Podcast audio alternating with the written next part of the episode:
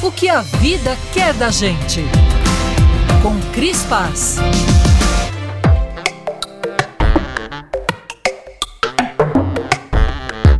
Alguém nos ensinou a pensar que o amor é sorte, e essa ideia, além de bastante equivocada, vive nos causando problemas no dia a dia dos relacionamentos. Pode ser sorte encontrar uma pessoa que você ame, mas o amor, dia a dia, é uma construção. Bárbara Friedrichson, uma das pesquisadoras mais citadas em psicologia, estudou emoções positivas por 30 anos e, mais recentemente, estudou o amor, essa palavra que poucos ousaram definir na ciência. Bárbara chegou a uma conclusão bastante elucidativa. O estudo está no livro da autora, lançado em português sob o título Amor 2.0. Para Bárbara, existem dois tipos de amor: o amor-emoção e o amor-sentimento. E antes de o amor tornar-se sentimento, precisamos vivenciá-lo enquanto emoção. O amor-emoção é aquilo que acontece toda vez que duas pessoas sentem juntas e simultaneamente uma emoção positiva. Quando você brinca com seu filho e vocês experimentam juntos a alegria, isso é o amor-emoção. Quando você acolhe um amigo em um dia difícil,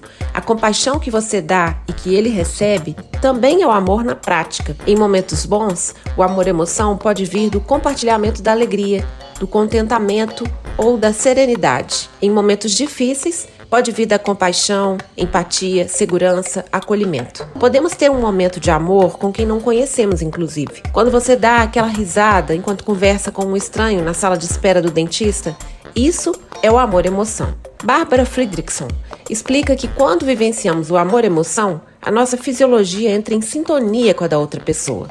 Até os nossos comportamentos ficam sintonizados. Aquela coisa de um começar e o outro completar a frase. É como se, por exemplo, as duas pessoas se tornassem uma só. Somos a extensão do outro. A emoção que vive em mim ressoa em você e vice-versa. Por isso ela chama o amor-emoção de ressonância emocional positiva. É uma conexão que acontece em tempo real. Uma das consequências é que nos sentimos motivados a cuidar do outro, mesmo que por um momento. Aliás, outra característica do amor-emoção é que ele é passageiro.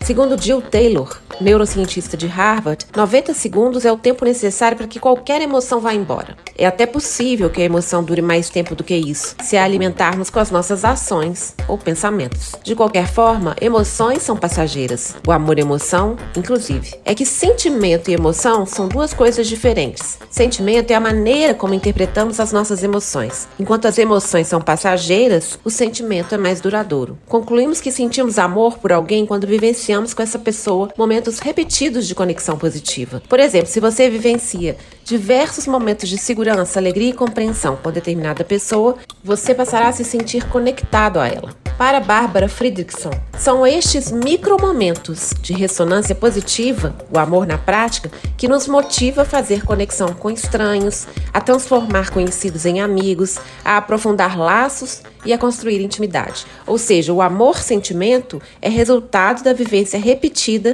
do amor na prática. Daí a lição: o amor é ação e se constrói a partir da ação. Portanto, se você deseja receber mais amor ou se sentir mais conectado a alguém, foque em vivenciar momentos positivos com essas pessoas. É uma estratégia mais efetiva e muito mais prazerosa do que a cobrança. Quando não temos momentos de amor na prática com os nossos filhos, eles ficam inseguros em relação ao nosso amor. Quando não temos momentos de amor na prática com os nossos pais, com o parceiro ou com os amigos, a distância emocional é inevitável. Quando qualquer relacionamento vira pura cobrança, quando o foco é no que falta e não no que a gente tem, o amor vai embora também. Para Vinícius de Moraes, o poeta, o amor é chama e nossa melhor chance é fazê-lo infinito enquanto dure. Para Barbara Friedrichson, a cientista, o amor é um verbo. Durará enquanto cultivarmos momentos do amor na prática, enquanto lembrarmos de curtir juntos, brincar juntos, ser segurança e apoio para o outro, enquanto lembrarmos que todos os dias